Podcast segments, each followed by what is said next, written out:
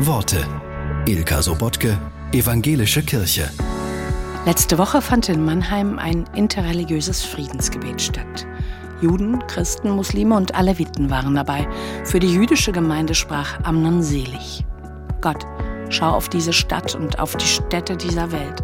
Schau auf die unschuldigen palästinensischen Zivilisten, die als Schutzschilder ausgenutzt werden, die alles verloren haben, die hungern und sterben.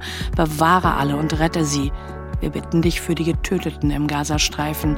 Möge der Heilige, gelobt sei er, ihren Seelen Ruhe geben und ihren Hinterbliebenen Trost schenken.